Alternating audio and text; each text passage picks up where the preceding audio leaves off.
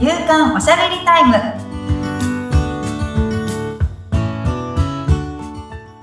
女性のライフスタイルコンサルタントの大池舞ですアシスタントの菅千奈美です。まいさんよろしくお願いいたします。よろしくお願いしますさあ、今回はどのようなテーマになりますか？今回はいや6月に入ったんですけどはい。私知らなかったんですけど6月10日って時の記念日、そうですね。時の記念日ありますね。これなんか、結構古いみたいで 大正時代からあるらしいですけど祝日になってないので、こう皆さんのあんま意識にはないうん。記念日なんですけど、なんかその、まあ、もともと、そのできた経緯は、を調べたところによると、うん。まあ、日本人って今すごくせい、あの、電車の時間もぴったり来ますし、もう時間守ろうね、みたいな、5分前行動だ、みたいなのが当たり前の、こう、人なんですけど、なんか明治時代まではめっちゃルーズな人種だったみたいで、むしろ欧米の方がきっちりしている。ええ意外。うん、意外うん。なんですけど、そうだったらしくって、それを、まあ、欧米の人たちのように、ちゃんと正確に時間を、こう、身につけて、うん。時間を守っていこうね、みたいなのを意識づけるための記念日として制定されたっていうのが時の記念日らしいですけど、ね、ええすごいですね。そんな感じだったんですね、日本でもうね。ぴったり、日本人もぴったりそんな感じに、あの、なってますけど、はい。まあなんかそのちょっとその時の記念日の意味とはずれるんですけど、うん。私は時間っていうものがすごく大事だなって思っていね、だってて、時間はイコール命とか言うじゃないですか。そうそうそうそう、時は金なりうん。とか言うじゃないですか。うん。うん。けど、その、いや、私お金より時間ってはい。結構大事なんじゃないかなって思ってるのは、うん。その、お金って自分次第で増やすことも減らすこともできるんですけど、時間って増やすこととか、へうん。減らすこともできず、早めることも遅めることもできず、どんな人にとっても平等であるっていうものなので、この平等に与えられた時間をいかに使うかが人生のこう質の向上はい。に大きく関わるんじゃないかなってそうですね。やっぱり時間は、なんかうまく上手に使いたいです。そうそうそうそう。うん。だから、今こうやって喋ってるのも、あの、同じ15分ぐらいのお時間なんですけど、それを聞いている人とか、喋っている私とか、あの、がどう使っているのかっていうのがすごく大事で、まあ私はこれ聞き流してもらってもいいぐらいのフランクに喋ってるおしゃべりタイムなので、それでもいいんですけど、なんか目的が、まあそういうね、あの軽く聞き流してでも、なんかいい話聞けたなっていうような時間になったらいいなっていうので、まあこう、おしゃべりさせてもらってるので、全然こう集中して聞いてほしいとかでは別にないんですけど、なんかその使った15分をどう活かすのかとか、まあ、すごく大事なことだなって思っているので、こう、私もこの相手の15分を奪ってるわけですよね。うん。相手は別にその奪われてる気はないと思うし、自分の自らの意思で聞いてくれてると思うので、あの、うんありがたいんですけど、でも喋り手としては、この人の15分をいかに人生の役に立ってもらえるようなことが、あの、こう伝えられるかなとか、提供できるかなみたいなのは、やっぱどっかで考えてるし、うん。はい。それを喋ることによって自分がどう向上できるかとか、うん。次のこう課題であったりとか、次にこう伝えたいことが出てくるのとか、うんうん。っはい。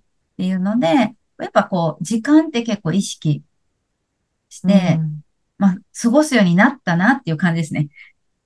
そううん、確かに意識しないと、やっぱり毎日毎日やることが多かったりするから、流れていっちゃいますもんね。ただただ流れていく。うん。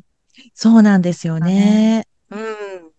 そう。だから、なんだろう、その、何個前かな、あの、人生は目に見えない砂時計だよっていうはい。話をしたときに、もううん。本当その通りで、意識はしてないけど、とにかく人生という時間の砂は常に落ちているんだよっていうところは意識してこう過ごしたいなっていうのは、もうね、本当に今までは何にも意識せずにこう感じしてたので、あっという間に朝が来て、あっという間に夜が来て、みたいな。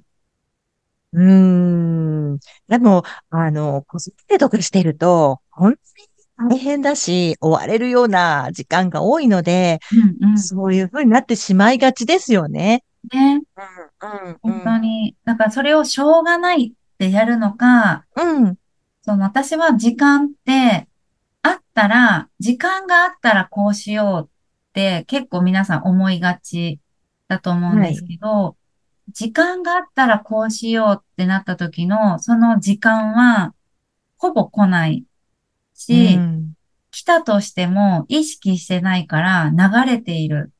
うん。結局それができなくて終わっていることの方が多いんじゃないかなって思っていて、はい。私はこう習ったのは、時間は作るものだよっていうのを教えてうん、もらったんですね。だかはい。ら、時間がないない、ないからこれができないうん、じゃなくって、どうやったらできるかなっていうので、どうやって時間を作ろうかなって考えるんだよって。はい。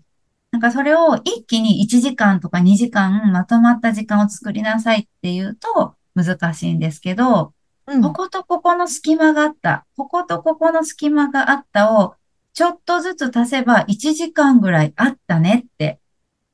結構あるんですよね。確かに、うん。ありそうです。振り返ってみても。うん。うん、うん、そう。5分を12個集めれば1時間うん。になるので、例えば朝7時に起きてるのを6時55分に起きれば5分作れたし、はい。今明るくなったからうん。早く起きれるじゃないですか。そうですね。そう。なんか、冬だと朝6時とかに起きても暗いから電気つけなはい。いと本読めないしって、あー、うん。こう電気つけたら子供起きるしなって思っうんてやれなかったとしても、今は自然光ではい。本が読めるから、うん。ちょっと1時間早く起きて本読もうかなもできるようになると、そうですうね。ん、うん。思うんですよね。から、そう、時間は作るものだよっていうのを言われてから、私は本当に時間がなかったんですよ。うん。こう、子育て、1歳の子育てて、フルタイムの看護師やって、はい。帰ったら家事があって、うん。子供の子育てもやりながら家事があって、みたいな中で、でも人生変えるんだっていうので、うん。こう、看護師をやりながらでも、ど、こう自立するはい。あの、手段を、こう、事業を伸ばしていくっていうことですよね。っていううん。のに、いかに、こう、短い時間でも、じゃあその質を上げる努努力とか、まず時間を作る努力とかをや、うん。やってたんですよね。うん。うん。やらないとできないから。はい。超シンプルでした。やらないとできないから時間をまず見つける、作るうん。っていううん。ところ。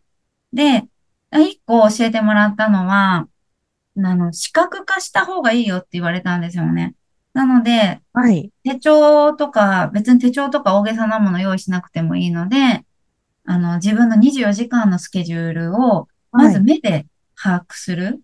うん。うん、頭で考えてるより、それをすると、あ、ここ隙間ある、みたいなのがはうん。っきりわかるそうですね。し、その、うん。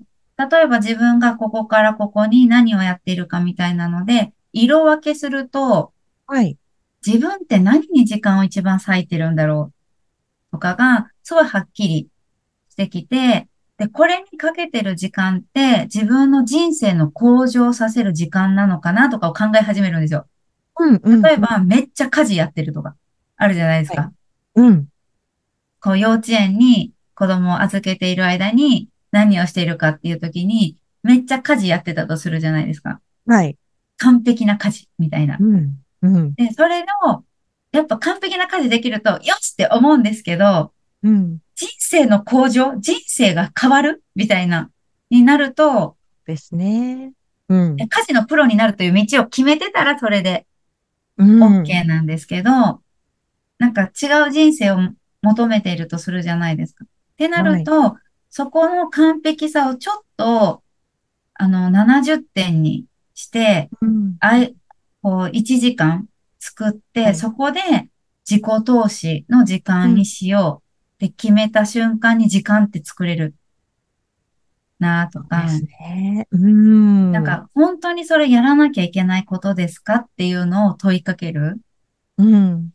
のも結構大事で、あの、やらなきゃいけないと思い込んでいることって日常にめっちゃあるんですよね。うん。例えば掃除機をかけなきゃいけないはい。って思い込んでいたら、絶対に掃除機をかけるんですけど、うん。死なないじゃんって思うんですよね。ね。ちょっと誇りはあるかもしれない。けど、うん死なないじゃんってうん。思うし、完璧に塵一つない家なんて作れないと思うんですよね。はい。し、ち。ょっとぐらい汚い方が免疫つくんじゃないかなとか。ありますね。そう思いました、私も。ううん。なので、掃除機は別に毎日かけてもいいし、かけなくてもいいよってなった時に優先順位は下げることができるよね、みたいな。っはい。てなると、ね。うん。と自分にもっと優先順位を上げたいものが出てきた時に、こう下げれるものがある。はいと時間は作れるかなってそうです思うので、ね。そう自分のやっぱルーティンになってるものって何も疑いなくルーティンなんですよね。やるべきこととして何も考えずにそれをこなすし、はいこなせるですよね。けど、プラスオンしていくって結構ハードル高いんですよ。もともと、あの、忙しいじゃないですか。うん。はい。だからプラスオンってどこでやるんかいって思うんですよね。そうですよね。大変だと思います。そう。だから、やらないことを決めることの方が大事なんだよってうん。言われました。そうですね。そうすると、ちょっとね、自分に回せる時間っていうのうんがうん作り出せるってことですよね。そうそう。うんだから、うんうん一個その自分のルーティンの動きをまず把握はい。で、で、そこ、この中で、本当にこれって絶対にやらなきゃいけないことかな。これやらないと死ぬかな。みたいなのを考えると、はい。死なない って思ったら、それは2日に1回でも3日に1回でもいいことなんじゃないっていうのとか、うんその、び、そう、30分かけてるんだったら15分でいいんじゃない？とか、っていううんその自分の思考を変えることができるので、ですねまず、うん視覚化して、はい私って何に時間を割いてるのかなをまず考える。そこから、それって本当にやらなきゃいけないことかなを考える。どうやったら時間は作れるかなを考える。みたいなはいので、時間は作れるよっていうので、まあ、時間って平等に与えられてるからこそ、うまく、あの、自分のために使える時間が多ければ多いほど、人生は向上しますよっていうのを、こう、こうね、時の記念日に引っ掛けて伝えたいなと思いました。はい。ちょっとね、自分自身の時間の使い方、日頃どんなところにね、時間を使っているのか、ぜひこの機会に見直していただきたいと思います。はい。番組を聞いてご感想やご質問などがありましたら、番組説明欄に、まいさんの会社のフリーメールのアドレス、インスタグラムやフェイスブックの URL も記載しておりますので、そちらからお問い合わせをお願いいたします。まいさん、ありがとうございました。ありがとうございました。